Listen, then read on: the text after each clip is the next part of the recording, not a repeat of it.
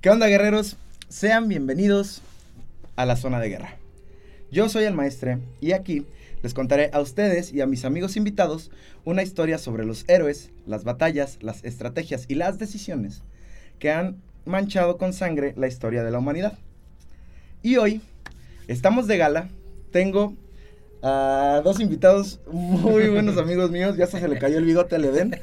Póngase su bigote, Perdón, compadre. perdón. Ahí va. Póngase su bigote. Le queda muy bien, compadre. Gracias, compadre. Eden es este mm, electromecánico, ¿me dijiste? Electrónico. Electrónico, ingeniero electrónico. Eh, tengo muchos años de conocerlo y hasta hoy le pregunté qué estudió. Nunca nos reunimos para estudiar. Realmente, nunca nos reunimos para estudiar.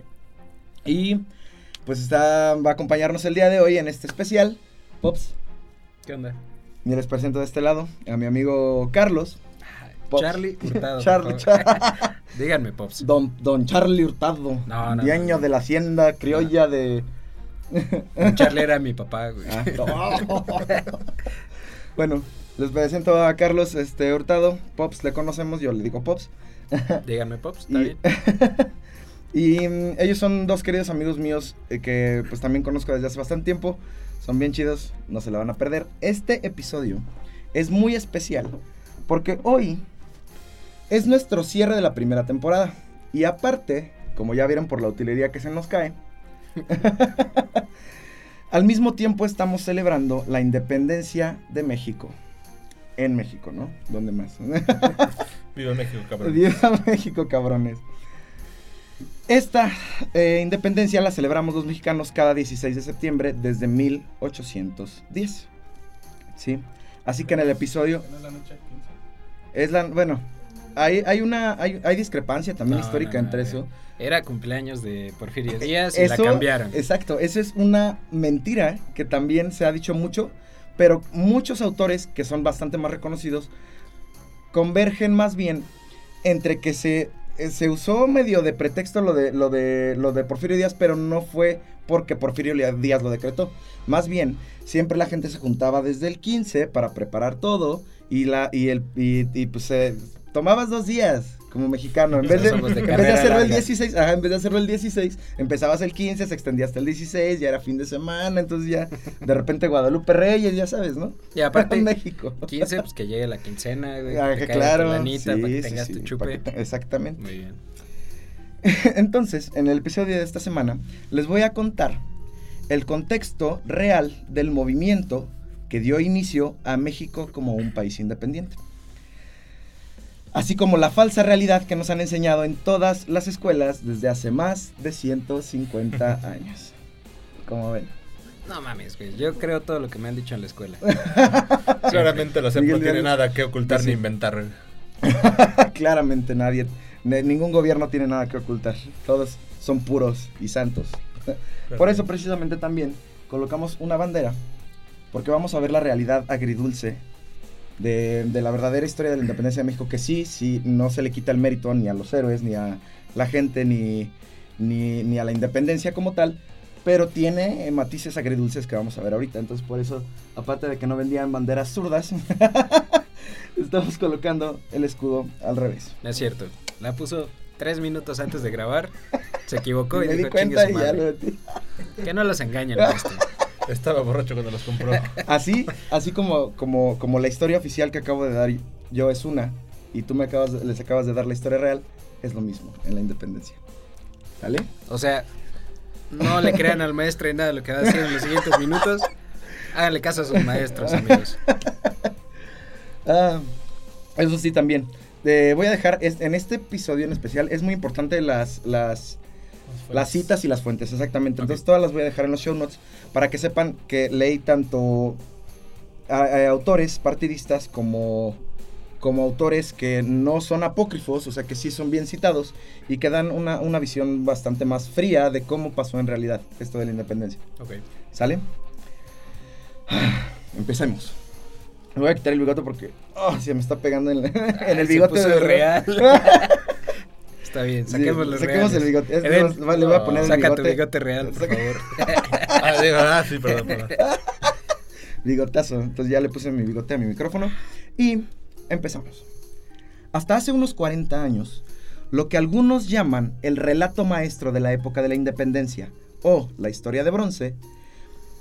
La historia de bronce se le conoce así porque eh, viene de un vato que se llama Luis González y González y dice que en todos los gobiernos eh, las historias de bronce presentan los hechos desligados de las causas como simples monumentos dignos de la imitación.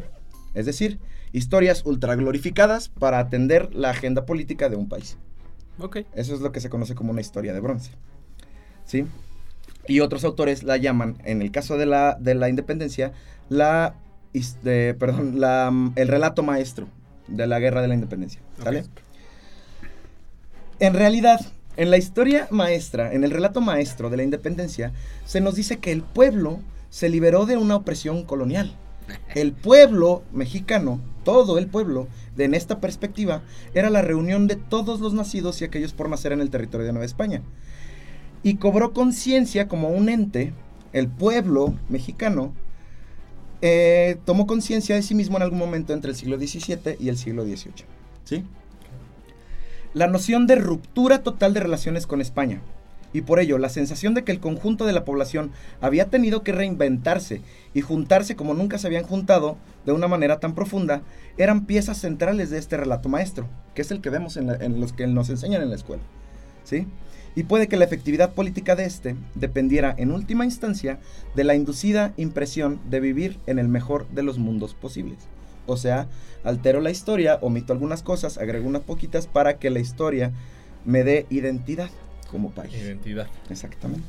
Básicamente, los que ganan son los que escriben la historia. Así es. Como Estados Unidos, que siempre es bien chido. Ah, súper. Es buenísimo para relatar la historia como fue en realidad, ¿no? De más está decir que este es el cuento que todos los nacidos o educados en México aprendimos en la escuela. Nada más alejado de la realidad. Así se los voy a poner. Este relato de bronce se cuajó en realidad por consenso. Comenzó a componerse a finales del siglo XIX mediante una serie de ejercicios pedagógicos que vulgarizaron el, planteamien- el planteamiento liberal y nacionalista, que fue pilar de la independencia, y que en cierto modo alcanzó su, apo- su, su apoteosis, eso es como su apogeo, su mejor tesis. es una palabra... Ah, Siempre pongo una palabra nueva que no puedo ni pronunciar, Mira, pero... Eso no se escucha en mi rancho, hermano. eso va más Bueno, allá. alcanzó el pico, ¿no? Eh, esta, mm, eh, el, el pensamiento y planeamiento liberal alcanzó su, su, su pico en un volumen de un libro que casi todos conocemos que se llama México a través de los siglos, de Julio Zárate. Claro. Ajá. Yo lo leí en la primaria, ¿tú no, güey? Me obligaron a cagarlo, güey. Sí. bueno, güey. yo tampoco lo leí completo, pero se nota el sesgo que hay político. ah, No, o sea, es demasiado sencilla la historia que se cuenta en México a través de los siglos. Como- y te deja más dudas que respuestas. No sé si me explico. Esta historia bélica ultra glorificada explica el exceso de calles Hidalgo y Morelos. En todos los estados de la República Mexicana hay más de una calle Hidalgo y una calle Morelos. Sí, es cierto. También explica los retratos de los héroes en billetes, las fechas feriadas en el calendario oficial y los tatuajes del Club América o Chivas tatuados en el pecho. Que sí nunca no se te visto. olvida quiénes fueron. Arriba para los que no se te olvide. Si no, el camarógrafo me va a cancelar. Es decir, casi todo lo que en nuestros días pasa por, entre comillas, esencia de lo mexicano. ¿Sí? Identidad. Así es. Es fue una identidad pues forjada, ¿no? Y más que, más que querían forjarla, lo que sí querían al menos era quitar las partes que pueden hacerte pensar que no fue tan, tan heroico, ni tan liberal, ni tan bueno como se pinta, ¿no? Esas partes las quitaron. Entonces, ahora, déjenme les cuento desde fuentes confiables, que les dejo aquí abajo, cómo es que nos han mentido por años nuestros maestros de historia. Aquí empieza la historia de la independencia de México. Lo busqué bastante mm, y, y, me- y- y sí le, le metí algo de lectura. Espero que me haya quedado bien. Yo sé que no todo va a ser exactamente. Todo el mundo puede llegar a decir, no, pues, nada, eso no pasó así. Pero, pero las fuentes están, se las pongo y son fuentes no apócrifas. Por lo tanto, son consideradas válidas. De creerle a mi profe a creerle a un güey en su casa, en su estudio. Híjole. Sí te creo. ¡Salud! Huevo, salud. Salud. A finales del siglo XVIII, Nueva España era la colonia más valiosa del gobierno español. era una cuna de abundancia. Tenía casi limitados recursos naturales, oro y extravagancias que llevaban a opacar a la propia España. ¿Sí?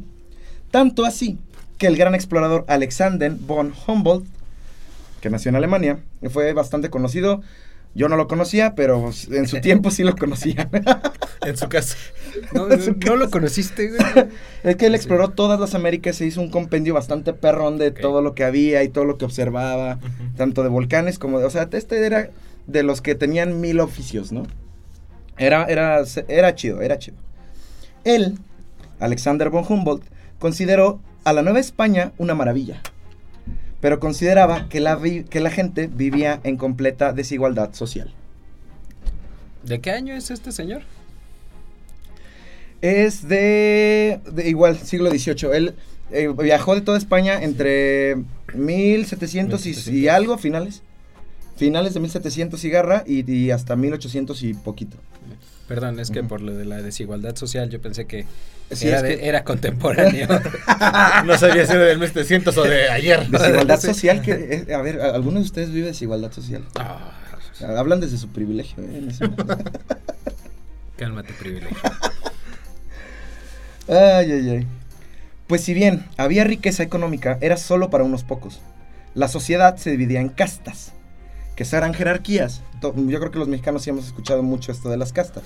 Literalmente tu suerte está decidida al nacer. Ah, exactamente. Por tu, por tu tono de piel, carnal. O te digo como el taquero, o te digo primo, te digo... Pariente, Pariente, o te, güerito. o te digo güero, o te digo cuñado. sí, era una, una jerarquía basada en origen étnico. Y partían de las mezclas entre blancos, que casi siempre eran españoles, o algunos que otros europeos, indios nativos, o sea, pues mexicanos, y negros esclavos traídos de África. Las castas empezaron a aparecer de aquí.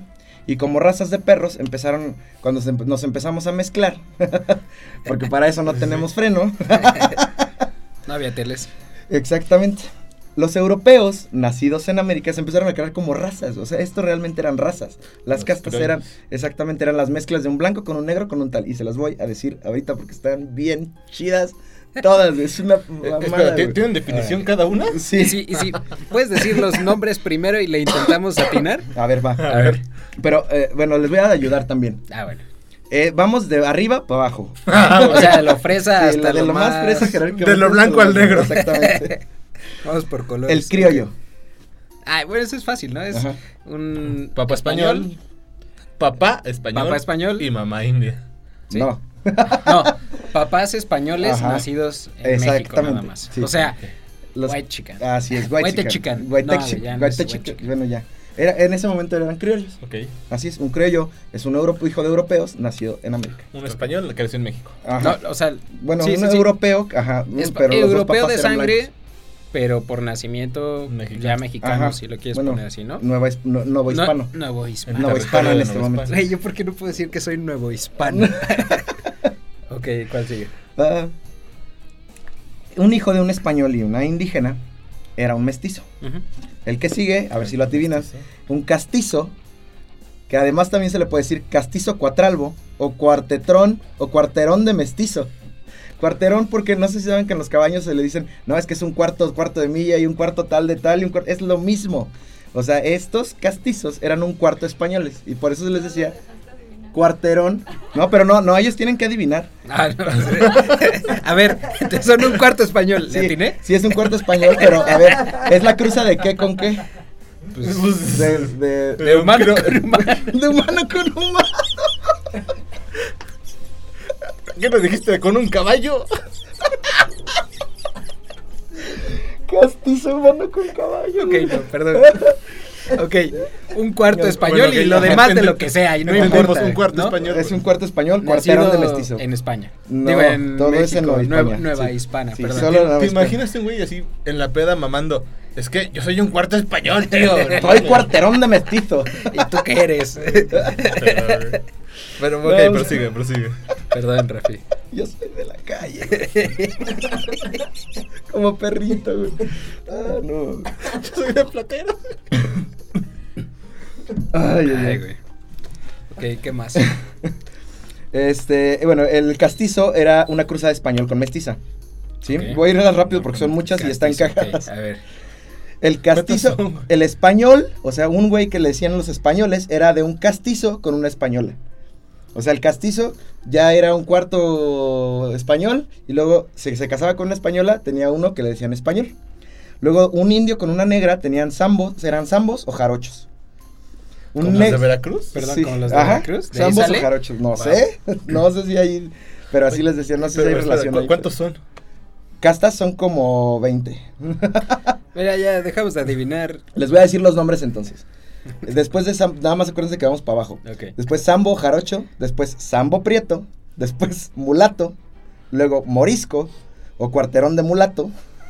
¿Qué es mulato? Mulato es español con una negra. Y, y todas estas cosas te definían Así lo que podías aspirar, ¿no? Así es.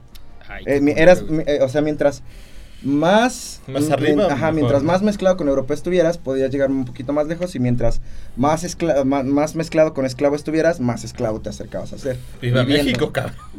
Pero eso no es México todavía. Ah, Es Viva la Nueva España. España. Ah, viva, España. Viva, Viva el rey. España, tío, la nueva España. Después estaba del morisco, el albino u octavón. Después un salta atrás o salta para atrás. Chinga. Espera, eso que De, albi- de albino con española. Un albino con una española. Un A- albino. Albino es como hoy en día, ¿no? No. ¿No? eh, es ver, ¿qué español albino? con morisca. Y luego el español. es lo que les. Por eso. ¿Qué es una Es que está, está muy cabrón. ah. A ver, sí, termina, termina. Bueno. Es que si nos ponemos a regresarnos, vamos a regresar otra vez a los criollos. Ay, güey. Sí. Está bien. Síguele, síguele. Pero bueno, el salta, el salta atrás o salta para atrás era un albino con una española. Eh, Un mestizo con una mulata era un apiñonado. Un indio con una mestiza era un cholo, choyote o mesindio. En mi colonia, güey. De esos hay un chingo allá en nuestra tierra, güey. Estaba aquí en la colonia, güey. de cholos, güey. güey. Sí. De mulato con india se le decía chino o mulato oscuro. De un mulato con una negra era un galfarro. De castizo con mestiza era un jarnizo. Sí. De un coyote con una india era un chamizo o chamizo. Y de un coyote con un correcamino. Es que, el- güey, ¿qué pedo el coyote? El, el, el ¿El indio- coyote el- de el dónde coyote salió, es, es indio mestiza, se le decía cholos o coyotes. Acuérdate, también tenemos un salta para atrás. güey. A ver. Los Pero eso no producían hijos, ¿no? Perdón, me perdí un poco. Ay, güey. Después, de chamizo con mestiza era coyote mestizo. Chino con india era cambujo. De salta para atrás con mulata era lobo. De lobo con china era gíbaro o jíbaro. De jíbaro con mulata era albarazado. De albarazado con negra era cambujo. De cambujo con india era zambaigo. De zambaigo con loba era campapul- campamulato. De campamulato con cambuja, tente en el aire. Güey, Tente en el aire era una casta, güey. De tente en el aire con una mulata era un no te entiendo, güey. No, Así se llamaba la casta, güey. Como yo en todo lo que llevas hablando. Exacto, güey. Pasaron que- como 10 chistes ahí en todas tus castas. ¿Qué pedo? Güey, no mames, Es que yo trataba de entender. que- Yo quiero ser lobo, güey. De todas las castas, yo quiero ser lobo. Sí me quedo con Cholito, ¿eh? Es que se impone respeto. Sí. Cholo, Sí. como quieres, eh, homie. No, no, imagínate, eres lobo y te empiezan a cantar lo de Shakira, no mames. Bueno, eso sí. Es que sí, sí, sí, puedes llegar a ser Yo loba. pensé en la casa Star, pero si tú en un lobo piensas en Shakira, güey, pues salud, hermano. Rabios. El último era la mezcla de un no te entiendo con una india, que se llamaba torna atrás. Güey, no tiene sentido, no tiene nada de sentido, yo lo sé, y pero o sea, y así la gente en la época se sabía todos. Sí lo dudo, ¿eh? Pero, pero, por ejemplo, el gobierno español, esta lista es la que tenía. Ay, cabrón. O sea, para el gobierno español, tú pedías algo, no sé, en gobierno o de estado y primero te preguntaban qué Ujú. casa eres. Pues tal cual, como un güey que se dedica a, a- a- a parir caballos, o sea, no él, pero cruza caballos. Qué bueno que. Qué bueno, qué bueno que especificaste, como un vato que se dedica a cruzar caballos o algún animal, pues lleva una línea. Eso es lo que se llama pedigrí al día de hoy. Entonces, estas mezclas eran como ese pedigrí al día de hoy. Tenemos un Lo, bueno que es que hoy ya no existe, Fernando. Ah, pues sí, ya, ya no nada más es como dependiendo a tu tono de piel, Ajá. Como te ven, te el racismo. Ajá, ya más bien es racismo, pero ya como quiera ya no te esclavizan por ley, ¿sabes? Pero ya no tienes un nombre específicamente definido por Eh, el tú gobierno. salta para atrás, sí, pues, Salta para atrás. Oye, cholo. Oye, no te Bueno, entiendo. Ese sí sigue. Oye, cholo. Oye, no te entiendo. Eso suena como Pues algo sí. de una taquería, ¿no? Quiero no te entiendo y un, y un Con todo. ¿qué me ves? ¿qué me ves? Un salta para atrás sin chile, por favor. A huevo. Ay, ay, Sí, ay. sí, sí. Además del sistema de castas, era difícil vivir en la Nueva España, pues todas las riquezas se enviaban a Europa, cuando estaba el rey Carlos III en este momento. España utilizaba toda la Nueva España como una mina de recursos para financiar sus políticas y guerras, a tal grado de que se volvió completamente dependiente de los recursos de la colonia. Se estaba, acabaron todo lo que había en España y ahora su minita de oro estaba acá. Añadido a esto, las reformas borbónicas, que eran una serie de decretos absolutistas que, entre otras cosas, aumentaban los, puestos de las- los impuestos de las colonias y daban exclusividad a los españoles para cargos importantes. Absolutistas de que es, es, De que y es hazle y como puedas. Ajá. Y fue, eh, se llaman borbónicas porque surgieron de los borbones. Los borbones eran eh, una dinastía de, pues de, de- de líderes absolutos, de reyes absolutistas. Y que además ni siquiera eran españoles, nacieron en Francia y venían de otra, de otra más que se llamaban capetos. O sea, O sea, ¿lo copiaron o...? Eh, no, es que como es linaje, como todo lo que es realeza es linaje, entonces en, estos, en estas épocas el linaje era de lo más importante. Sí, sí. ¿sí? En los Borbones era, se caracterizaban precisamente por ser absolutistas. Entonces hicieron estas, estos decretos en los que, como se estaban acabando, les alcanzaba la riqueza de Nueva España, aumentaban impuestos y hacían y, de- y- y- y- y da- de- daban los puestos de importancia mientras más linaje tuvieras. O sea, nadie podía tomar un puesto importante como magistrado o virrey que no fuera español en Nueva España. Ese era ese sistema. Ajá. Si esto ya era un problema grande, todo empeoró cuando en 1808 Francia invade la península ibérica y se hace con el poder del trono español. Ajá. Ajá. El rey de España accedió a dimitir. Carlos III, ajá, accede a dimitir de su cargo por una casa en el campo Bueno, una, eh. Y una pensión vitalicia. Bueno, ¿es, ¿era eso o lo fusilaban, no? Pues Sí, sí, pues sí. ¿Le Digo, fue bien? No, y aparte accedió a que su hijo lo encarcelaran. dame una casita, dame una feria cada mes. ¿Y y, ese llévate güey? a mi hijo. ¿Tu hijo? güey. ¿Who? Ese güey ni me obedece. Llévatelo. Es un malcriado, güey. A huevo. Yo haré- mm, digo, no, no, no, yo no haría lo mismo. No, yo tampoco creo, pero, pero bueno. Pues ahí está. Ahora España se queda sin rey. Ok. Así, de fácil. Ah, la abdicación del rey Carlos III fue tomada muy mal en América. Los novohispanos se cuestionaron a quién debían obedecer. Claro. El entonces virrey aquí en Nueva España, Jo- virrey Joaquín Vicente de Iturrigaray y Arostegui de Gaínza Larrea, ¿Qué? ¿Qué? ¿Don quién? No te entiendo. José de Iturrega- Vicente de Iturrigaray o Joaquín Iturrigaray, se le conoce más bien así. Pero su nombre completo es Joaquín Vicente de Iturrigaray y Arostegui de Gaínza y Larrea. El Juax. Ándale, los es cuates. El ju- Fools Motherfucker. La Full Desmetfer. La Fools ¿Qué Motherfucker. pasó? Ese mero. Este güey, eh, Iturrigaray, miembros del parlamento y el abogado, que sí, es su nombre real, se llama Francisco Primo de Verdad y Ramos. Pues es el primo de la verdad, güey. ¿Qué- ¿Cómo puedes Tienes que hacer caso, eso, güey. Sí, Sí, no, no, no. no, ¿Y tú por qué dices eso? Yo soy el primo de la El verdad. primo de verdad. sí, no mames. Sí, es, es que está bien, cabrón. Primo de verdad, que sea tu nombre, güey. Qué chido. Bueno, este güey, primo de verdad, e Iturrigaray, ven la crisis española, ven en la crisis española una oportunidad para ganar, ganar autonomía en la, nueva, en la Nueva España. O sea, hacer lo que se nos antoje. Claro. Porque no hay rey, güey. Yo quiero ser la- rey. Exactamente. Al no reconocer al gobierno francés, primo de verdad, eh, se pues empieza a conspirar con el virrey Iturre- Iturrigaray. y en la historia, a primo de verdad, en la historia maestra, se le considera el iniciador de la libertad nueva hispana y primer mártir de la independencia. A ver. ¿dónde está Miguel Hidalgo? Todavía no aparece. Esto es 1808, antes. No, no, a ver, a ver. Tú estás mal. No sé cómo decírtelo. ¿Dónde está mi curita? Mira, tú ve a la página del gobierno de México y el primer mártir, o sea, el, el primer vato que se considera que murió por la independencia de México es este primo de verdad. O sea, mi, ¿Murió? Sí. mi, mi, mi gobierno, alert, mi No, pues, ¿qué va gobierno lo, mi gobierno lo, Ajá. lo, lo pone como el primer mártir, Ah, así es. entonces te creo. Va. El primo se murió primero. Sí. Ok, está bien. Ay, ay, ay. Eh, la historia maestra lo considera el iniciador de la libertad, de la, liber- de la búsqueda de la libertad no hispana y el primer mártir de la independencia, cuando en realidad lo que buscaba era ganar facultad para que la nueva España se gobernase a sí misma, que es muy diferente de buscar independencia. Claro.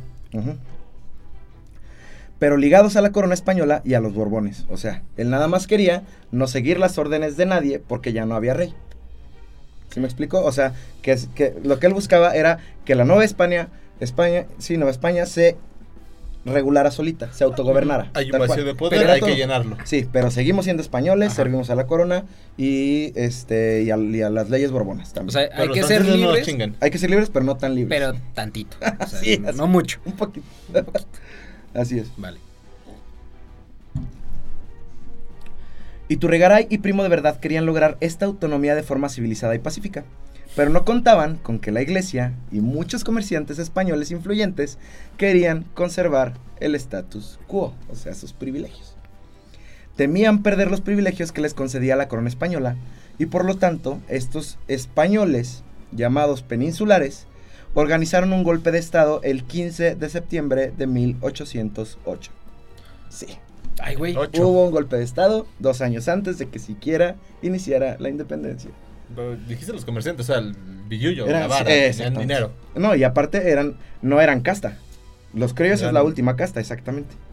Y los españoles se hacían llamar hispanos, realistas o peninsulares, dependiendo de, de en qué parte, de, de qué tan influyentes Vol- eran. Volviendo de donde naciste. Así es. Así es. Ah, entonces, eh, apresan a, Iturraiga, a Iturrigaray y matan al primo de verdad. Pobre El primo. primo de verdad. Y verdad. cómo Primo. se lo- y verdad cómo se lo tomó. Perdón, tenía que decirlo, si no explotaba. y luego. Ah, a pesar de que este golpe de Estado calmó un poco las aguas, la semilla de la idea de autonomía quedó plantada entre los novohispanos. La de reconocerse a- sí mismos, de hacer lo que se Así les dé la gana. así es. Y no, er- y no fue por las posiciones de abajo. Los de abajo están ocupados agarrando el maizal y partiéndose la madre trabajando todos los días. Es, Pero, pero la gente de, ah, oye, no estaría tan mal que nos autorreguláramos, ¿no? la gente sin que hacer. la sea, gente mexa. sí. Así es. No había rey. Había juntas de gobierno en España y en América no se sabía a quién obedecer. Esto fue aprovechado por muchos grupos influyentes con intereses particulares y algunos con ideas en ese momento radicales de independencia. ¿Sí? La casta que tenía más influencia, influencia eran los criollos. Casi siempre eran hacendados quienes a pesar de tener comodidad política y social, no podían acceder a puestos políticos importantes. Claro. citando a, porque también vi un video que se los recomiendo muchísimo de unos vatos que se llaman Bully Magnets. Y a Trento en específico de los Bully Magnets, vean el video de la independencia de México de los Bully Magnets, es una chulada de video, está increíble. Y Trento dice así, y si algo hace enojar a los ricos, es no poder gobernar. Todos lo saben.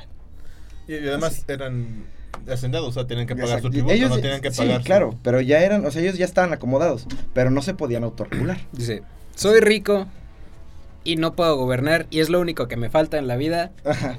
No. Exactamente. O Sí, sea, Hasta tengo, por aburrimiento. Tengo que tenerlo, güey. Exacto, solo por ¿Qué es aburrimiento. lo que me ya, ¿qué falta? más hago? Sí, Sí. a ver, ya, Ya tengo, tengo- lana, ya tengo, Tengo un perro aquí de tres cabezas, dos tigres, un león, güey. Un exacto. unicornio. sí. Y además, si gobiernas, pues puedes decir los impuestos. Ajá. Pero, ajá, pero no me autorregulo. Ah, Sí, la neta. pues sí, ¿Quién no quisiera gobernar en su casa? claro. Sí. En su casa. ¿Quién sabe quién? Criollos de toda la sociedad querían liberarse del sistema virreinal para buscar autonomía, no independencia. ¿sí? Se dice que la independencia de México se empezó a gestar en Querétaro. Si es la más reconocida, pues fue con la que inició la lucha, pero en realidad la de Querétaro fue una de muchas conspiraciones, disfrazadas en este caso de un club de lectura. Entonces la de Querétaro fue la que pegó. Así es, Ok. así es. Y tampoco buscaban independencia, buscaban autonomía. Y tener un poquito más del pedazo del pastel, ¿sí me explico? Sí. O sea, nadie quiere decir como... Perdón. Quiero cambiar todo el sistema. Nada más quiero cambiarlo lo suficiente como Ándale, para que me vaya convenga chido. mejor. Ah, exactamente. Es más rápido que estarle chingando, ¿no? Y trabajar por años en el mismo lugar, Claro. ¿sabes? Que trabajen Sí. los pendejos. que trabajen los pendejos, que trabajen los mestizos y pavajos. Que trabajen de los güeyes para abajo, güey. De los altapatrás para De los lobo para abajo, De todos los cholos trabajan pa' un abajo. es que tenemos como 20 niveles para Sí, decidir, ¿no? sí, sí. No mames, güey. Escalerita de pura gente tirándose así. ta, ta, ta. El cangrejo. Así es. Ok. Donde la corregidora de Querétaro, en ese entonces, doña Josefa Ortiz de Domínguez, Ahí sí, ya, ya conocí el primer nombre. ya. Yo, yo fui a su Pero día, se va entendiendo el eh, se va entendiendo eh, el de dónde viene y por qué y qué, qué está influyendo. O sea, no, no empezó como una lucha Los libertaria por los derechos. no les gusta cómo está el pedo. No, y olvídate, o sea, aquí no hay ningún nombre en toda la historia, ni siquiera en estas fuentes ni en las apócrifas, hay un nombre de algún mulato o, o hasta abajo de la pirámide que haya podido hacer nada, porque aunque tuviera unas ideas como estas o de O independencia, algún levantamiento de indígenas. ¿Cómo le iba a hacer? De- de- iba a pagar con todo. granos, iba a pagar como hay, toda rebelión necesita financiamiento, Claro. toda. Las armas. Así cuestan. es. Así es. O sea que no importa cuánta igualdad quisieras, los que podían hacer algo al respecto eran precisamente los criollos. Y digo, empezaron con puro pedo personal, como para beneficiarse a sí mismos, pero al final, digo, terminamos independizándonos.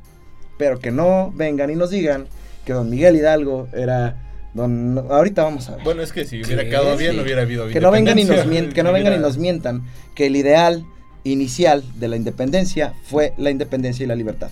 No, solamente era manejar cambiar lo que tú dijiste. Cambiar un poquito las leyes para que ahora me favorezcan más a mí, que ya estoy acomodado.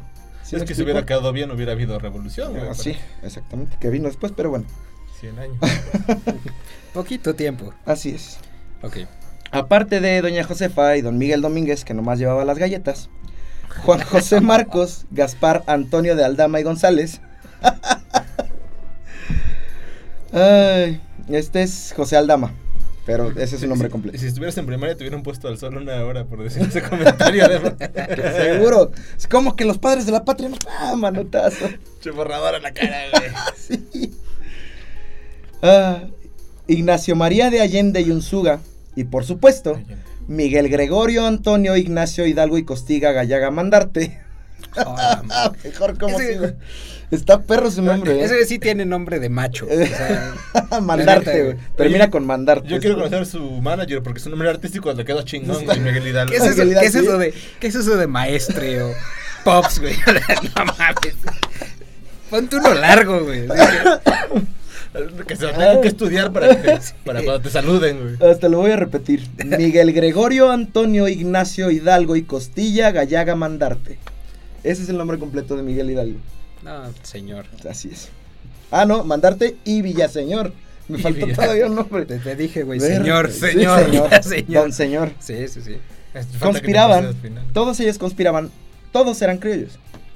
Y conspiraban, casi todos eran criollos, perdón. Y conspiraban no para independizarse, sino para librarse del sistema virreinal. Claro. Así. Porque realmente eso hacía que incluso ellos no pudieran tomar posiciones de poder que gobernaran el lugar. ¿Sí me explico? Se supone que todos los reyes los mandaban de España, ¿no? Exactamente. Ningún criollo podía ser virrey en la vida. Bueno, y yo creo que es natural. O sea, si yo nací en un lugar, Querer gobernarlo, güey. y me dijeran, oye, tú no puedes ser presidente de Simapán, yo me enojo, güey. Uh, Sí. O sea, yo, yo- yo sí me enojo, yo hago un desmadre ahí, saco los machetes y todo el pedo. Pues sí. Machetes. Algo así. Hidalgo fue. Aquí ya empezamos a hablar.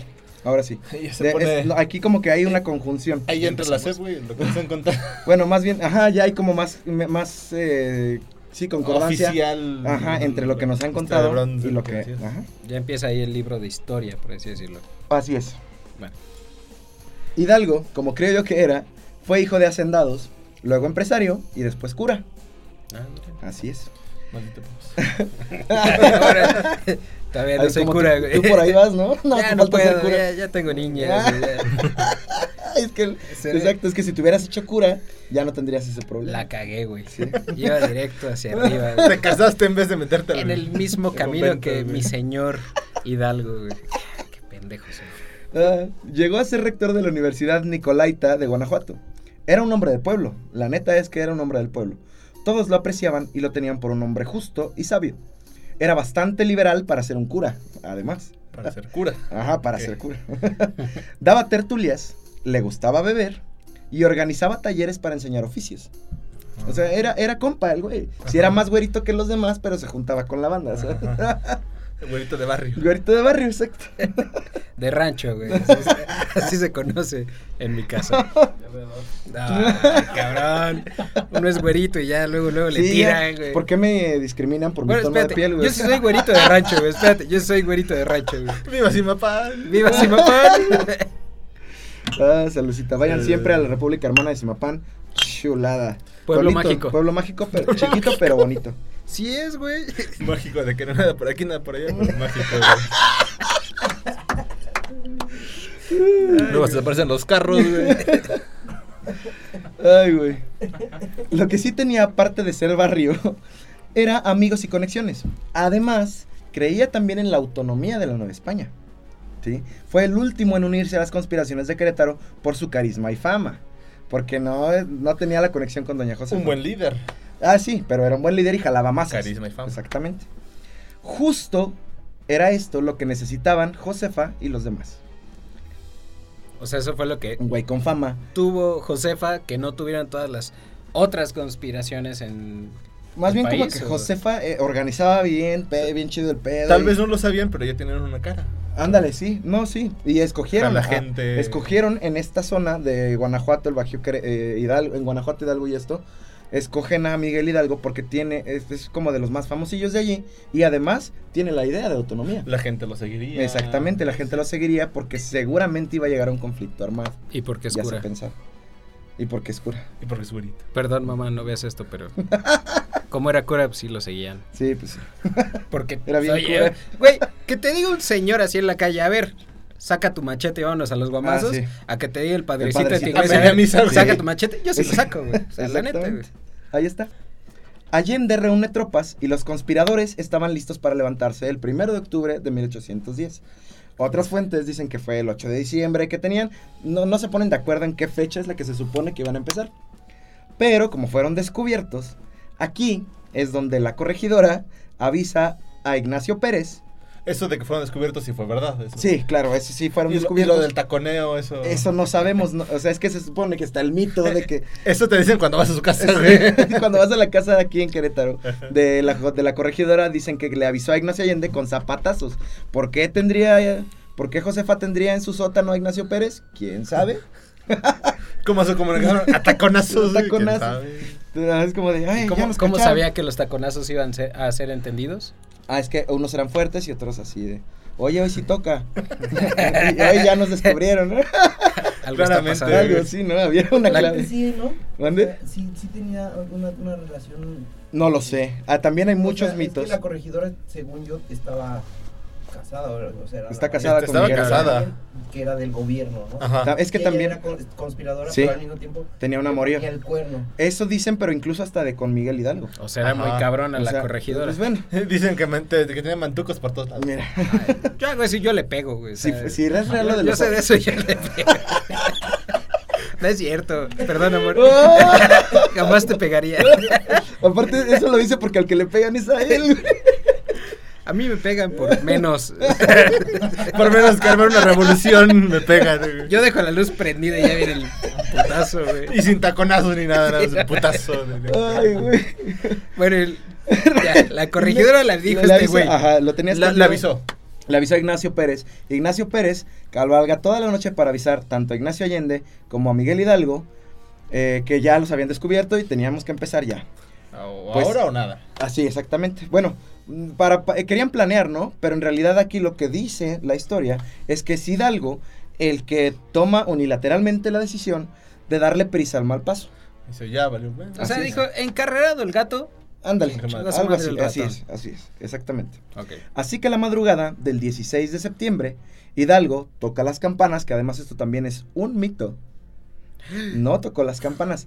Ahí todavía no se sabe cuál de las dos versiones es correcta o si fue las dos cosas que tocó, pero unas fuentes dicen que fueron las campanas. Sí, y otros dicen que, en las iglesias antes traían un cencerro, como para las vacas. Ah, Y con eso llamaban a los feligreses a la misa de la hora. Yo soy del equipo de las vacas. Yo, sí, yo jalo que me jalen un cencerro. jalen un cencerro. Ya, eh. Rafi. Perdón, perdón. Mira, Regresamos cosas, a Miguel. cosas personales, por favor. Regresemos a Miguel Hidalgo y no a Gio, güey. Bueno, están las dos versiones, ¿no? De que fue un cencerro o las O las campanas. campanas. Ajá. En la parroquia del pueblo de Dolores. Y este también existen muchos mitos sobre qué fue en realidad lo que gritó Miguel Hidalgo. Sí Yo- No, no se sabe. Realidad, realmente al día de hoy sigue siendo un misterio en el que no hay ni siquiera consenso.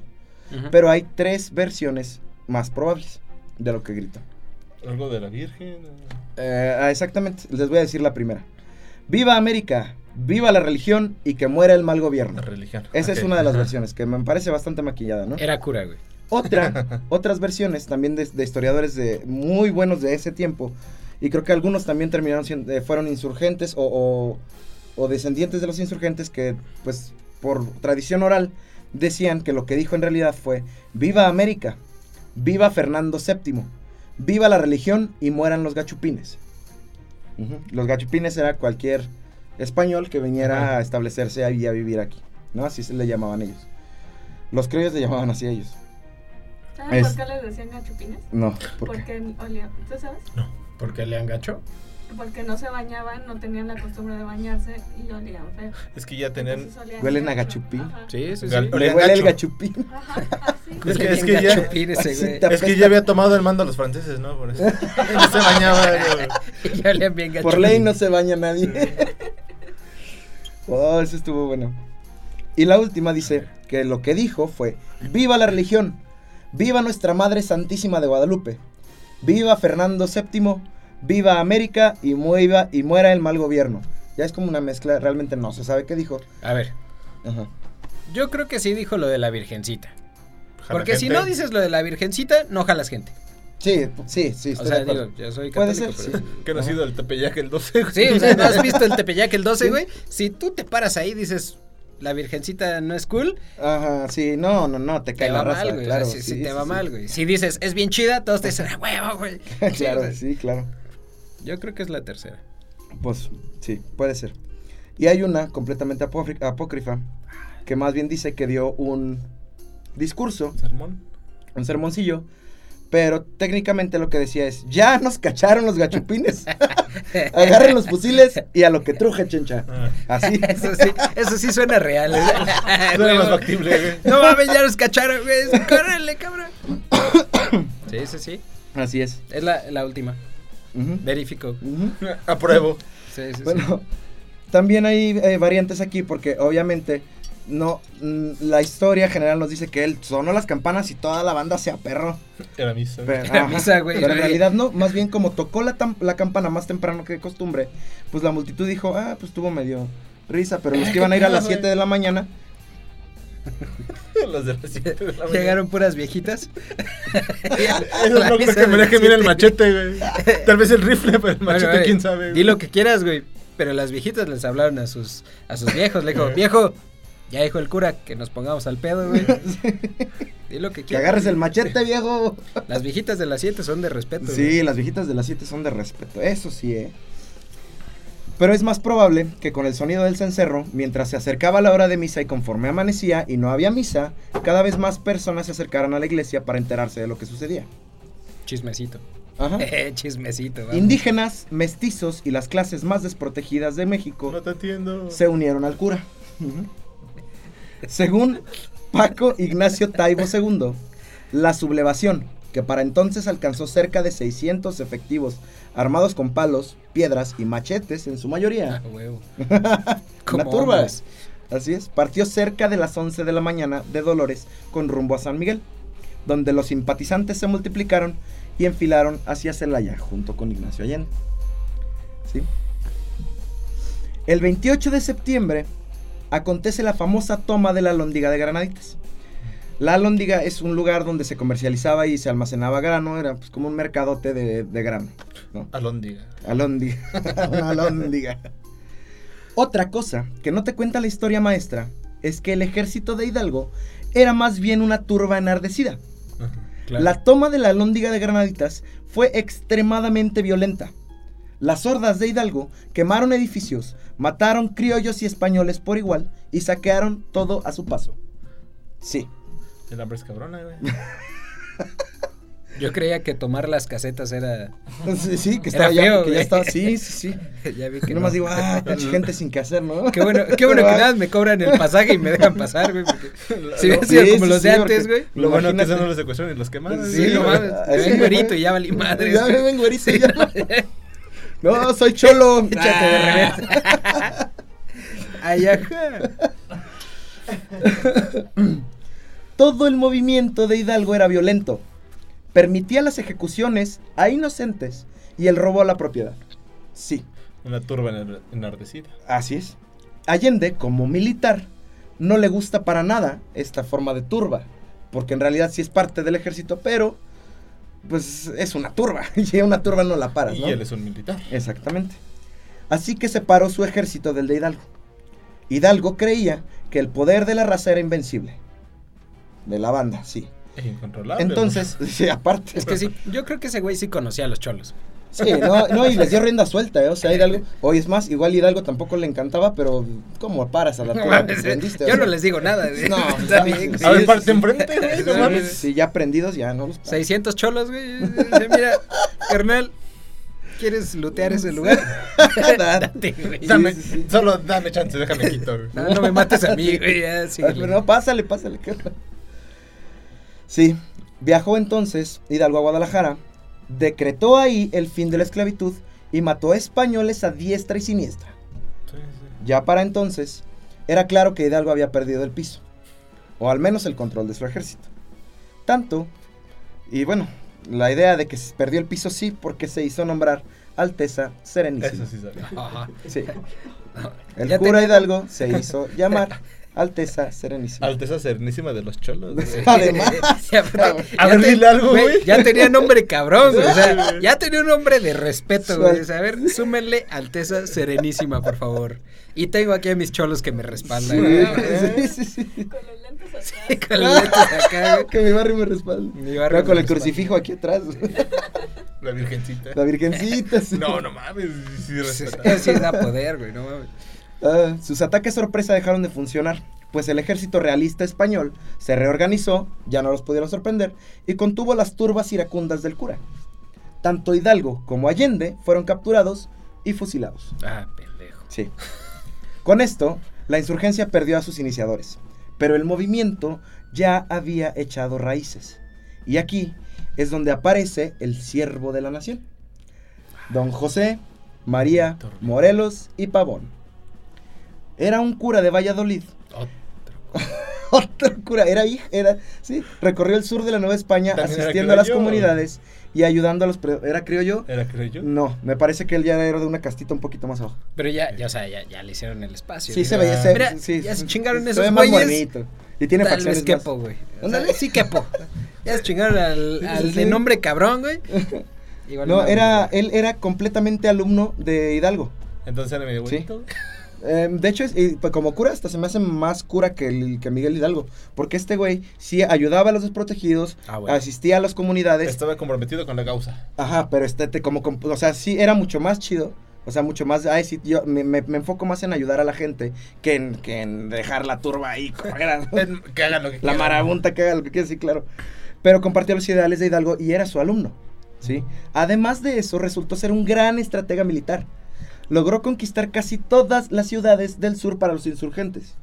Ah, huevo. Que, que en su mayoría los insurgentes estaban armados con machetes. Exacto. Y digo, iban robando armas, pero pues también hay que enseñarle a la gente. Una insurrección es también enseñarle a la gente a pelear contra militares, ¿sabes? Una cosa es disparar a agarrar el arma. y exacto. apuntar. Exactamente. Ah, No, pues, hay sí, una hazaña que se le debe reconocer. Y fue que logró escapar de un sitio militar en Cuautla, en Cuautla contra el mejor y más temido de los generales realistas. Un tal Félix María Calleja del Rey. Félix María Calleja No, no suena tanto porque era realista. Ajá. Porque no ganó. Eh, por eso no lo conocen, amigos. Pero era, no un, calles era un Don Vergas, era, era un militar ya, ya en sus 50, 60, bien dominado, bien, este, bien, eh, ya, ya, ya, ya, ya había, sí, ya él ya estaba en su pico. Ese Era güey Don salía del gulag, güey. Era un Don Vergas, ándale, Era un señor calado del gulag. calado del, así, Muy así. Morelos fue el primer peligro real para los realistas, así. El de 50. El primer O peligro sea, real para los ese realistas. Hidalgo que se puso nombres mamones, Sí. dijo, mira, este me la Ajá, chingo sí, ahorita". como, El que fue como en el llamarada de petate. En el que sale en el billete de 50, ¿no? Ah, eh, sí, Morelos, eh, sale en el billete de 50. Ok. Para que lo conozcan. Así es. Él incluso tenía un proyecto de nación que lo escribió en Los Sentimientos de la Nación. Ajá. Ok. Sí, Ok. donde fue además el La primero. primera- Fue, fue la- como la primera visión que tuvo ajá. como, inde- como de independencia de verdad, no autonomía, que es lo que buscaba el cura. Él ya estaba, ah, en Sentimientos de la Nación, él ya estaba buscando la independencia completa de España. Ahí realmente lo propuso en Sentimientos de la Nación. Así es. O sea, ese güey sí era bueno. Sí, sí. Es no, el primer bueno que encontramos. ¿Eh? Leía. Sí, leía muchísimo. Se sí, supone- era- era- se- era- También se supone que sufría de migraña, que por eso el paliacate que siempre se Ay, lo amarraba. es que también son Cosas apócrifas, como sí, ajá, como cositas apócrifas, pero ¿Qué sí. no, ¿Qué no apócrifo era como del diablo, güey? yo, sabía que, yo sabía que eso era del diablo, güey. Bueno, es que empezamos con Ya religión. no digas eso, güey. Es que, es que empezamos con revolución y que los curas y luego ya estamos con los chidos, Sí, güey, los sí. buenos. güey. Uno bueno sí fue María Morelos. Posteriormente redacta la constitución, o sea, ya- él ya había logrado tomar todas las ciudades del sur y junta un congresito para promulgar la primera constitución de, en, la, con- en- en lo que se llama la constitución de Apatzingán en Ujú. 1814, que fue en realidad como el Michoacán. primer precursor de la constitución mexicana. Es el primer documento que se, que se, que se toma como tal. Pero, pero era ultra religioso. Ultra religioso. Digo, Just- era cura.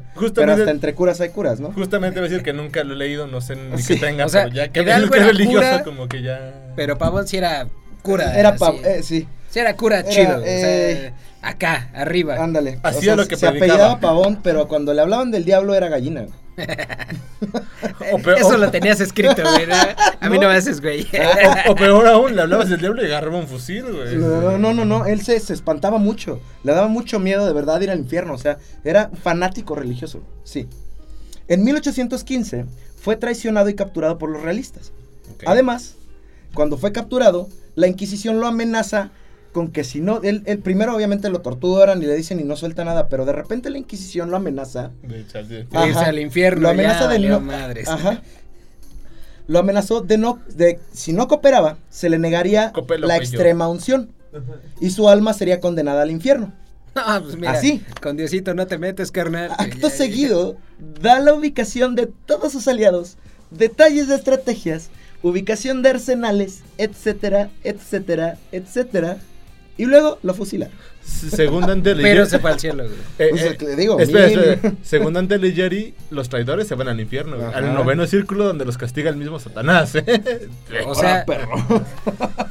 pobre vato, güey. Lo bueno es que yo- quién sabe si ya hubiera leído a Dante acá. Oye, pero, pero no le dijeron, oye, mira, carnal, ya la cagaste, güey, pero te vas a dar el perdón. Ah, o, ah, o no, le dijeron, ya la cagaste. No, más bien le, ajá, le iban a negar la extrema unción. La extrema unción es el perdón de todo. O sea, aunque eres traidor a la iglesia, a los ideales de la corona, que sirves porque es católica esa corona. Violabas niños. Así, no o sea, ya. es como excomulgarte y te vas al infierno. O sea, es, es como el. Ahí te va, te llega tu recado de la Inquisición que te dice, oye, tú te vas a ir al infierno. Porque sí. Saludos. Saludos cordiales. Que no Y- tiene tanto sentido. ¿Y si se fue al infierno? Ah, no sé. Eso sí está cabrón, Ahí cuando llegues me cuentas. Lo que ya sí- cuando llegues, ahí me dices, güey. lo Perdón, que perdón. sí la, se fue al infierno la independencia, sí. Lo que sí se fue al infierno fue la lucha para los insurgentes. Las fuerzas, las fuerzas realistas redujeron a los independientes a unas cuantas guerrillas chiquititas. Ah, pinche pavo. Ajá, y las fueron aniquilando una por una. Solo tres de los, de los insurgentes resistieron en la lucha hasta el final. Primero, Vicente Ramón Guerrero Saldaña, Ah, huevo. o sea, Vicente Guerrero. Eh. José Miguel Ramón Adaucto Fernández y Félix. Ese no, tiene No lo calles. conocemos, ¿no? se murió, la cagó. Ese no tiene calles, ¿verdad? No, güey, si no hay no. calles con él, es porque Ah, no, es sí que, es valió que aparte se llama así, pero todos lo conocemos como Guadalupe Victoria. Ah, no, entonces ese güey sí es buen pedo, güey. Sí, sí, sí.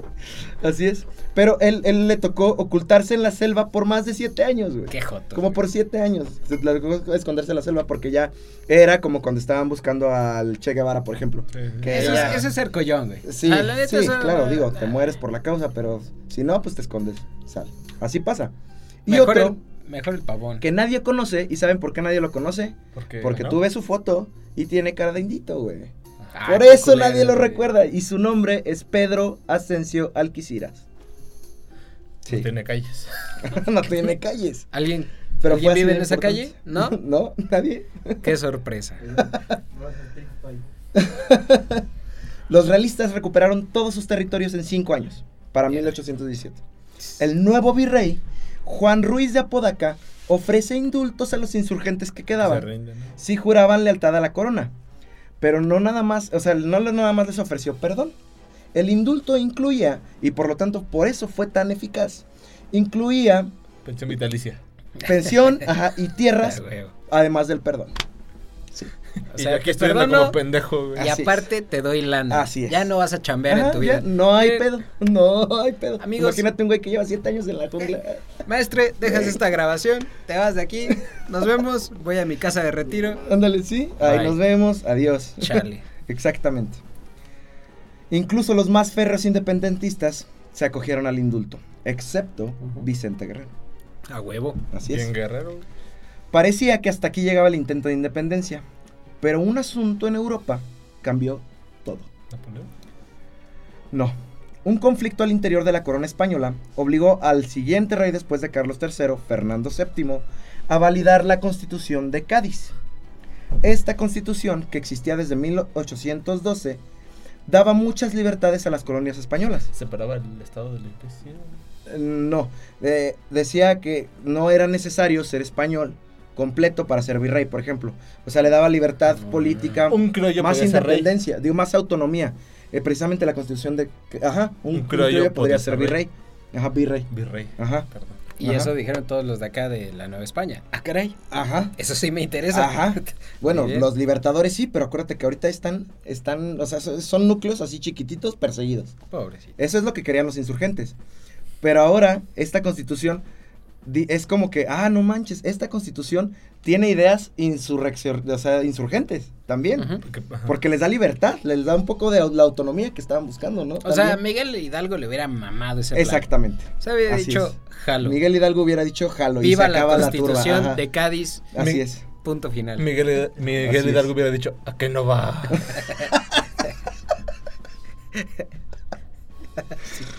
Ay, güey.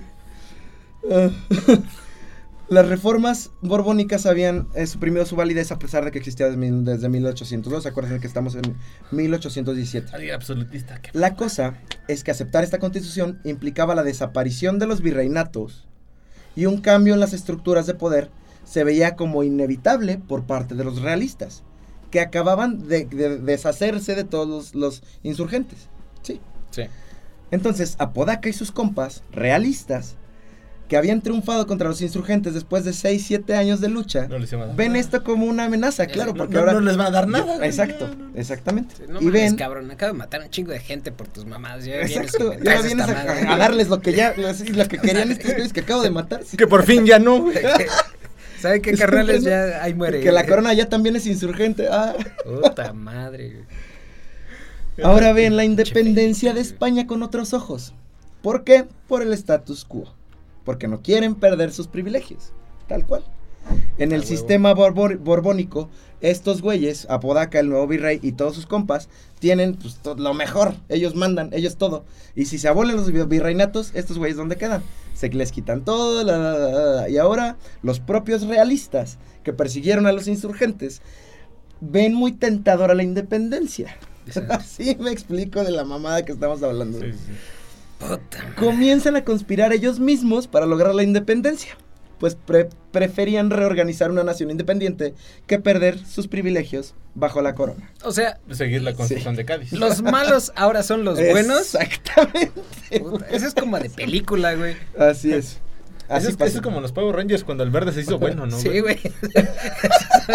Eso es como en Halo, cuando los a los que te la pasaste matando unos cabrones, Sí, güey, ahora son tus compas, Como en Metal Slug. en- Sí, güey. Cuando ya ahora. Ya los- los extraterrestres son los malos, güey. Y te juntas con los güeyes que estuviste matando todo, Todo el puto juego, güey. Así. Tal cual. mames, con razón, esto es una carrera, güey. Ah. Así. Yo también estaría en cabrón. Entonces formulan un plan. En el plan del rey Apodaca, Apodaca, y para que el plan funcionara, el rey lo que quería, siendo español de nacimiento, necesitaba un militar realista que fuera criollo, porque nació en el lugar. Sí es europeo, pero como nació en el lugar, es criollo. Sí, ¿sí? sí, sí. como nació aquí en, en la Nueva España. Eh, y este militar realista, criollo, tenía que unificar el ejército y destruir la última insurgencia, que era la de Vicente Guerrero. ¿Y quién era? Este militar proclama- proclamaría la independencia de España. El virrey lo aceptaría públicamente, pero con la condición de que se, mantendrían las estructuras de poder al interior del país. Es decir, me independizo de España, pero todo sigue igual. Pero, sí- pero sigue habiendo un rey. Ya no te va a mandar oro hasta allá. sí, así. Se queda Pero aquí, yo sigo siendo el rey, cabrones. Lo que buscaban era un títere, tal cual. Sí. Que fuera criollo, que fuera militar y que fuera realista. Y que fuera Sí. pendejo, güey. Eh, Pues ahí está, ahí es donde todavía hay otro plot twist. Y así era, pues se supone que según el plan de la podaca, todos contentos, ¿no? El encargado de esta tarea fue el infame megalómano Agustín Cosme Damián de Iturbide y Arambur. Cosme. Cosme. Cosme fulanito. Don Cosme. Cosme fulanito. Güey, Don Cosme es como el vato que te fía en la tienda, ¿no, güey? Sí, hola, Me Don imagino un Cosme. vato que vende consomé, güey, así. No, a mí se me imagina el vato que te anota en la libreta y dice, Pues. Hola, Don una Cosme. chela de Don Cosme. Ándale, en la tienda de Don Cosme y Cosme fulanito. Fí- Fío Texas y todo ese pedo, ¿no? Sí. No conozco ese tal. Ay, güey. Don- Iturbide era un hombre ambicioso, pero ambicioso hasta la médula. Combatió por parte del ejército realista a Hidalgo y a Morelos, lo que le dio Sí. gran fama y prestigio entre los realistas. ¿Quién es el malo? ¿No? A ver, ¿quién es malo y quién es bueno, güey? Porque ya no entendí. ya no sabemos ahorita, pero sí, te- pero ahorita vamos a regresar a la historia que nos cuentan y ahí es donde vas a hilar todo. El malo es la constitución de Cádiz, no lo digas porque se espantan, güey. Exactamente. Ok. Este criollo, Agustín Iturbide, era el indicado para lograr la visión del virrey Apodaca. Iturbide viajó con sus tropas al sur para luchar contra Vicente Guerrero, pero curiosamente, quién sabe por qué causas del destino, a pesar de tener un ejército mucho mayor y mucho mejor que el de Vicente Guerrero, perdió todas sus batallas contra Vicente Guerrero. Resulta que Iturbide no tenía ninguna intención de seguir el plan del virrey. ¿Qué es lo que quería Iturbide? Ser él, el rey. Así. Oh, la madre. Sí. Esto es como Juego de Tronos. Infame pero en- megalómano Mexa, Agustín de Iturbide. Sí. Esto es como. Esto es Juego de Tronos, güey. Sí. No mames. La Ciudad de México no le pide nada a nadie. Es una novela. En realidad, lo que quería era pactar desde el inicio con Vicente Guerrero. A huevo. Quería ser él mismo el gobernante de la nueva nación y vio una oportunidad cuando le encargan y deshacerse de la insurgencia, pactar con Vicente Guerrero, tumbar a, a Apodaca, ajá, y ahora seguir con el plan de Apodaca. Pero ahora no es Apodaca. No va a ser Exactamente. el levantado, va a ser él. Mira, Es un cuad- agente cuádruple. Ándale, agente Sí, triple, doble, cuádruple. doble. O sea, Sí, mira, carnal, yo vengo a matarte. Los malos Exactamente. Y después al que pusieron les volvió a dar la vuelta. Esto sí, es, esto sí es un juego de espías bien cabrón y no Sí, mamadas, güey, güey. sí, El que sí, pusieron A ver, la mejor, vuelta. mira, carnal. la traición, como el episodio de Ricky Morty donde todo es, es el heist, ajá, el, I mean, you son of a bitch. I mean, you son of a bitch. Eso es todo lo que conozco de Ricky Morty, hermano. O sea, le dijo, carnal, mira, vengo a matarte, pero la neta no quiero. neta, ajá, mejor Déjame ser patrón. Pero, pero me gusta Ese más el dinero. No, vino. no, y le dijo, ese güey no vino, cabrón. Vamos, Sí, tú y yo nos sí, arreglamos, sí, güey. sí, me gusta el dinero. Así es, Sí. así es. Y luego, Ah, como un don cangrejo. aquí, ah, de alguna manera, convence a Guerrero de sus propios planes de independencia. Ajá. Y tras mandarse múltiples cartas, deciden reunirse para formar una alianza. Te amo, bebé. cartitas de... Hola. Te amo, bebé. Oye, Postdata, te te amo. veo desde acá de lejos, pero ya sé que tu papá no quiere que estemos juntos, pero... Mira, yo sé que Apodaca no aprueba lo nuestro, sí. pero te amo. Así es. Deciden reunirse para formar una alianza contra el virreinato. Y aquí es donde ocurre el famoso, como dices, abrazo de Acatempan. Ah, sí, no, Bigote con bigote. A ver. Pónganse los bigotes Pónganse para los hablar de bigotes esto, para hablar. Sí, no, esto, esto es de machos, güey. Esto Me- es- Mejor nada más brindamos, ¿no, güey? esto es de co- Ahora, compadre, qué bonitos ojos tiene, compadre. Bigote con bigote. Bigote Sí, con bigote. Como los machos antes. Yo sí tengo novia, güey. Yo no sé, güey. Yo estoy casado. Las fuentes más confiables coinciden en que en la perra vida se abrazaron. Pero sí se juntaron para hacer una alianza. O sea, se echaron su chelita, güey. O sea, Mm, sí. ¿Quién sabe? Igual y sí, así como, eh, bueno, te carnal. odio, pero ya no te odio porque, bueno. ah, era, era bueno para, para, para, para maniobras diplomáticas, Agustín de Iturbide. Eso hay que, hay que reconocérselo, ¿no? Muy cabrón. Los ejércitos de ambos se fusionaron en el famoso ejército trigarante. Así es. Ese sí me suena de los libros, güey. Ajá. Y Ya- de ya- hecho, Ya te suena, ¿no? Hasta sí. que dices algo verídico, güey. Perdón. ay, güey, bajo los principios de religión, libertad y unión. Por eso se llama trigarante, porque son tres principios. Eh, religión, libertad y unión. Sí. Y de Exactamente, también nace la primera bandera trigarante, que es con los colores representativos que tenemos, los pero en colores forma- y las estrellas, ¿no? pero, en forma, pero en forma diagonal, Ajá. ajá, no está dividida de forma horizontal, sino en forma diagonal, verde, blanco y rojo, y cada segmento tiene una estrella. Esa es la bandera Oye, trigarante. y- perdón, dentro de tus curiosidades, ¿no traes por qué le copiamos a Italia? No. Bueno, es que si, sea- si escuchaste, primero dijo horizontal, o sea, antes no estaba. Sí, por eso, mal, pero sí, güey. sí, ¿a quién fue el güey que dijo, mira, esa Ah, está ya. chida? Vamos Yo creo a que fue más igual"? adelante, Ah, bueno, está bien. En el siguiente episodio de... Yo creo que cortaron un güey y no le pagaron lo suficiente. Dijo, "Ay, la verga, ya". ¿Por qué le copiamos a los italianos? Debate Se serio. Nadie se va a dar cuenta. ¿Quién de México va a ir a Italia, güey? Esos- cópiale, esos nadie se va a dar- cabrones no salen de su rancho, güey. Viva sí, papá, por Ah, lo bueno. mágico. Viva sí, papá. Aquí mismo nace el Plan de Iguala de 1821. Sí. Un documento que buscaba la independencia y procuraba la unión de todos los sectores sociales. Asimismo, el ejército trigarante, que es con esto con lo que termina la independencia, marcha a la Ciudad de México casi sin oposición. Ya todo el mundo estaba cansado de la guerra.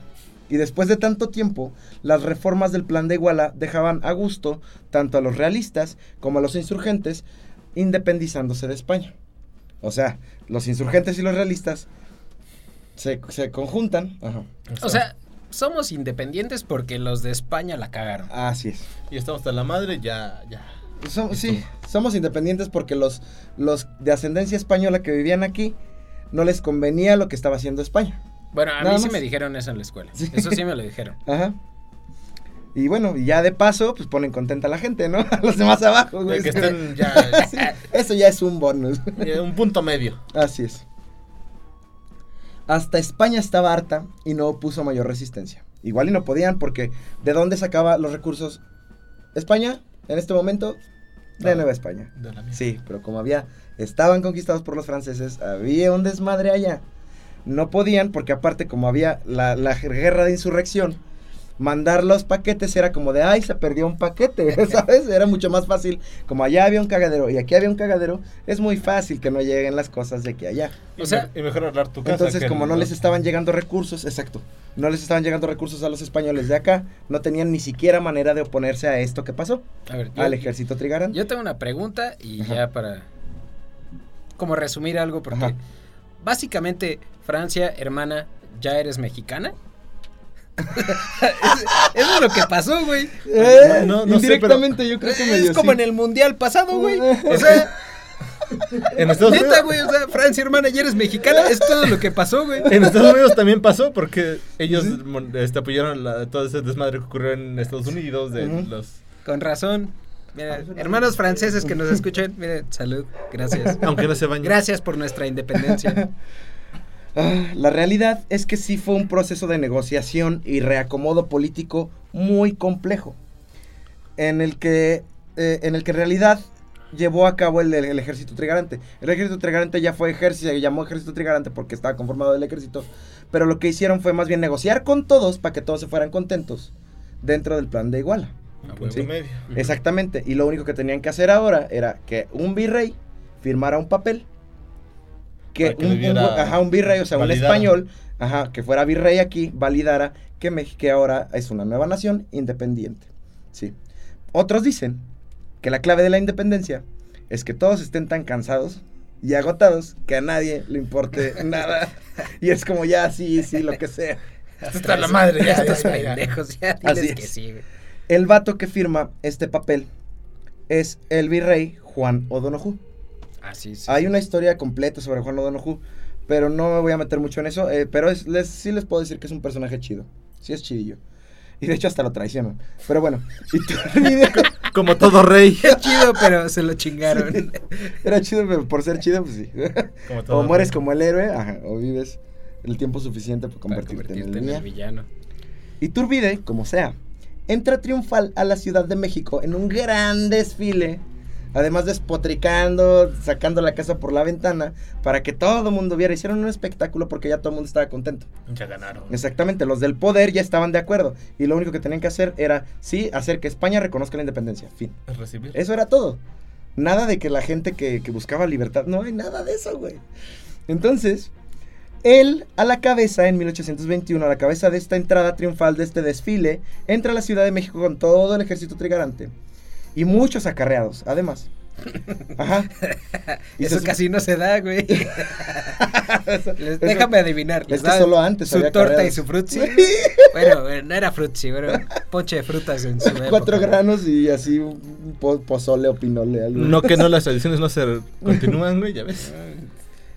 Resulta que se, se nota aquí tanto que no fue un, una- un abrazo de Acatempan, de que Iturbide cambió de opinión, como nos lo quieren hacer ver en la historia. Porque realmente Iturbide llevó las riendas todo el tiempo. Tan así fue que Vicente Guerrero en ese desfile iba en las últimas filas al lado de los caballos. Hasta atrás, güey. Ya con las... Ya con, los, con lo último, güey. Si hubiera vacas, con las vacas hubiera estado. güey. ¿Y seguro Sí. que puede ir en el, en el desfile? Sí. Sí, carnal, tú vas a ir en el desfile. Chale. Ese mismo día, Iturbide firma los tratados de Córdoba con el nuevo virrey Juan O'Donoghue. Este documento es el que equivale a la aceptación de España de la independencia de México. Sí, porque el virrey lo firmó y es español. Entonces, ahí está. Ahí muere. Así es. Así es Madre. como nacemos los mexicanos independientes. No Sí. México. Iturbide fue alabado por todos, pues gracias a su astucia se logró una victoria para todos los sectores involucrados. Hay que reconocerle que al menos puso de acuerdo a todos. Pues sí. Sí. Pero, a partir de entonces, De acuerdo, no contentos. sí, de acuerdo, no contentos, eso, eso sí. Ah, pero a partir de entonces, Iturbide se sume en la política y demuestra el canijo pendejo manipulador megalómano que era. Se convierte en el primer gobernante, sí, pero era malísimo para gobernar. Se le subió el poder a la cabeza y termina declarándose emperador. Ah, sí, por eso me acuerdo que era malo, güey. Exacto. Sí, sí, sí. yo Ya- decía, ese güey, ese güey era malo, güey. Es como la Daenerys. Así es. Sí, es como Daenerys Targaryen, güey. Esa, esa vieja Ándale, iba a ser mala, así, güey. como Lástima sí, que tuvimos estamos- un final Mira, igual no, de quiero hablar- un jueguito de tronos. No quiero hablar de esa final, por favor. Háblame de la final de México mejor. Lo, lo bueno es que no tuvimos un final de, igual de malo, ¿verdad? ¿Verdad? Creo que es un poco peor. Sí. Ay, güey. Ya No. estamos, ya terminamos. Así es como nacimos, como México, güey. Ese, ese es como el, como el equivalente a, oye mamá, ¿y cómo nací? Pues mira, tu papá sí me pegaba. O sea, sí era bien culero. Pero un día llegó borracho Pero un y día llegó borracho y pues yo estaba aburrida. Ah. y lo hizo a la fuerza. Y, pues, Oh. pero tú eres bueno, hijo. Ah, Está gracias, bien que estás casado, pero no te proyectes, carnal. Oh. No, Oh, Ah, no, no era para. Te iba a decir que es pa- para niños, que es para todos, pero no. no, no, no, esto sí es para No, adultos. aquí sí es para adultos. No, es, es- esto sí es el equivalente, güey. ¿Verdad? de Es una mamada. papá O sea, abusivo y mamá ¿Qué pedo? dejona. Exacto. ya. no mames, Al ya, final- ya no me voy a volver a empedar igual. Lo bueno es que en México eso no hay, ¿verdad? Chale. Y bueno, y la parte buena de la historia, güey, estoy Ah, esperando. Voy a eso, así. Algo para celebrar el 15. Así. El gobierno de Iturbide podría ser un tema en sí mismo. Pero lo importante aquí es que a pesar de ser un asco, hay que reconocer que fue él y su séquito quienes lograron la independencia de México. Ok. Sí. Al poner de acuerdo a todas las partes involucradas. Yo, yo tengo ahí que decir que muchas de las masas que pelearon por la independencia ¿Y a pesar- murieron? y murieron si eran indígenas. Sí. de, de A eso voy. A eso voy. Así como comenzamos hablando de identidad, vamos a terminar hablando de lo mismo.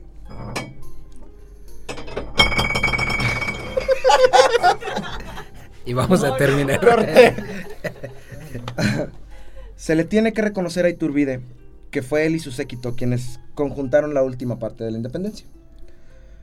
Pero precisamente, al terminar como un acuerdo entre grupos de poder y no con un ataque glorioso que redimió los ideales de quienes lucharon hasta la muerte por el ideal, es un poco decepcionante saber que los años siguientes para esta nueva nación fueron un caos total. Y los pobres seguían pobres. siendo pobres. Próximo episodio, Así 15 de septiembre 2023, zona de guerra, espérenlo. Este es el primer especial. Nada más para darnos una idea muy resumida, porque además hay muchísimo más de qué hablar sobre la independencia. Pero tenemos que hacerlo en una hora y, y, y- y me quedan nada por decirles más que concluir el episodio con lo último que tengo en mi guioncito. Espero que les guste. Y también lo que mencionas, o sea, Ajá. esto fue creado para darnos una identidad, pero ¿la tenemos? Güey, Somos un pueblo Es unido. una buena pregunta. esperen, ¿me voy a ir feliz de aquí o triste, güey? Ya dime porque Exactamente me voy a estampar contra el poste, güey. o- Precisamente. Ponte pedo el 15 y ya, creo que ya eres mexicano, creo. Este final decepcionante para una historia que nos cuentan como una heroica lucha de todo el pueblo de México unidos por un ideal, no, al menos a mí me hace darme cuenta que los matices de la historia importan tanto como las batallas que definieron el rumbo del país. Sí, a pesar de que la guerra de independencia de México es una historia mucho más agridulce a la que se nos cuenta, los hechos sí nos dicen que muchas personas, aunque sin saberlo, y siendo tratados como títeres en un juego de poder, dieron su sudor, su sangre y sus vidas por un ideal que solo puede morir si los que tenemos esa libertad hoy en día la dejamos morir.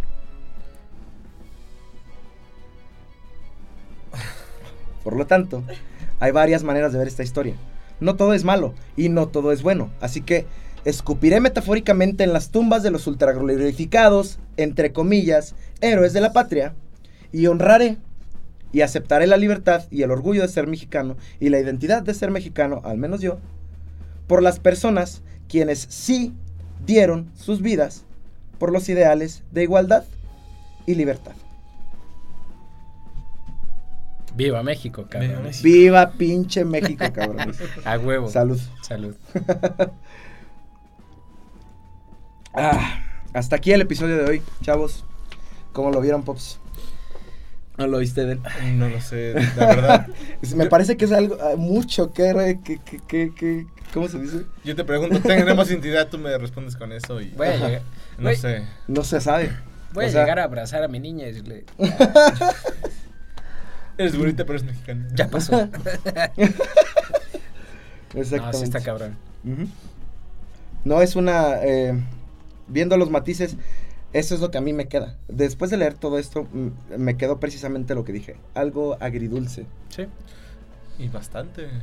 Bueno, es que hay cosas Y mucho culeras qué pensar. y hay cosas buenas. O sea, Claro. mm, no, no Claro. creas que nunca existió un señor que dijo, ¿sabes qué vieja? Voy a luchar Sí. porque mejor este lugar Así es. y traerte algo mejor. Así es. Y tal vez no volvió. Pero Bueno, pero que bueno es- o sea, tuvo, tuvo el, el ideal de Ujú. buscar algo mejor. Mira, señor es. que nunca salió en la historia ni en los libros, perdón por no leerte, pero salud. Así Es que es. como te digo, o sea, hubo revolución, pero, o sea, inició algo, o sea, empezó... Al menos hubo un cambio, al menos hubo algo, pero no. Sí, de una forma, tal no vez es no- como me lo quieren hacer ver, ¿sabes? Sí. O sea, si, si me identifico como mexicano, no eh, eh, me puedo identificar muy fácil como mexicano si veo la historia que me enseñó la CEP. Es fácil porque todo es perfecto. Todos se pusieron de acuerdo, todo México se puso de acuerdo. ¿sí Y querían por la igualdad. Y querían- por. Salvo que sí, sí sabemos que mataron al cura Hidalgo, pobrecito, o sea, pobre, pobre vato, no, no llegó a ver el final, pero no, pues, está cabrón. Era una persona de pueblo, no voy a decir que no. Pero pues igual ya, ya hay, hay mucho, mucho, mucho que debatir. Pero bueno, al menos malo de parte de Hidalgo, yo no tengo mucho que decir. De Morelos tampoco. De Ignacio Allende, chinga tu madre en donde estés. ¿Y eso que último que escribiste lo escribiste tú? este último lo escribí yo. Ay, don maestro. Sí, pero sí, lo saqué de muchos lados y lo Wikipedia. como se hace todo guion. Pero los últimos tres. No, por eso, lo último que Los últimos, lo último que, que dije lo escribí yo. O sea, Sí. tú Las dices- últimas tres Las palabras. últimas tres líneas. Así, así, recuerden seguirnos en YouTube, eso lo escribí yo. Eso sí fue, eso sí fue original del maestro. Todos los que murieron, gracias porque soy mexicano, güey. Como que sí me pegó. Ah. Está cabrón. Buen Ah, tema, buen tema, maestro. Estuvo bueno. A Sí, mí, yo huevo. cuando lo leí estuvo muy interesante. No me quita el orgullo de ser mexicano, pero sí me hace pensar, me hace darme cuenta de la realidad. Y de odiar un poquito al gobierno, güey, por mentirnos de esa manera. Ay, Oye, eso es como Pero- que toda la vida, ¿no? eso siempre, ¿no, güey? Empezó No tiene que el- ser septiembre, Sí, güey, sí, para sí. que... Esto de algo Pues empezó con el PRI, con, con Morena, quién sabe cómo siga. güey. No Oye, sé, güey, no y- tengo redes sociales, güey. Perdón, yo viví en Ciudad de México. ¿No tembló, güey? o sea, ¿no tembló por ahí, güey? El 15 de septiembre, es que en septiembre. Sí, no, es que septiembre todos allá Sí, estamos... sí. Agárrate, güey. Agarrado de la pared, güey. Con todo respeto, güey. Yo venía bajando las escaleras en pleno temblor y dije, mira, estoy en paz con toda la vida, mira, ya sí me llevan la chingada. güey". Dijiste Agustín Turbide. Don Miguel Hidalgo, tu nombre está bien chingón. Te proclamaste bien arriba.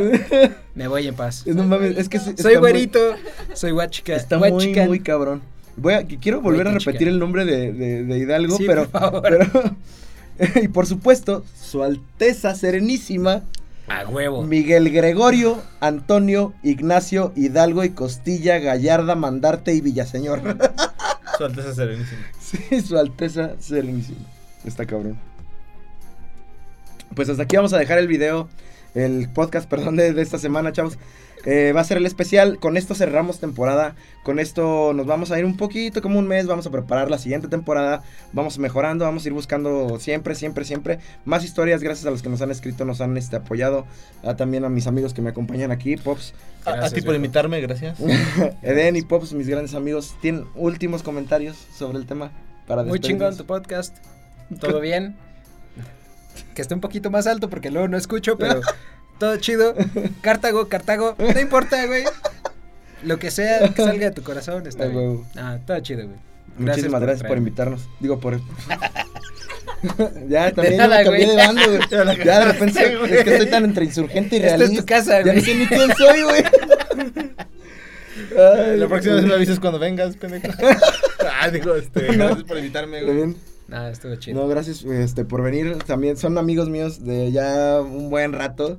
Nos la pasamos siempre bien. Ahorita pues, probablemente vamos a seguir celebrando la independencia como ustedes deben hacer después de escuchar este podcast porque hoy es 15 de septiembre. Pisteando, Ya se la saben. ¡Viva México! cabrones. Cabrones. Nos vemos en el que sigue. ¡Vive el mestre! Eso lo puedes cortar, Gabo.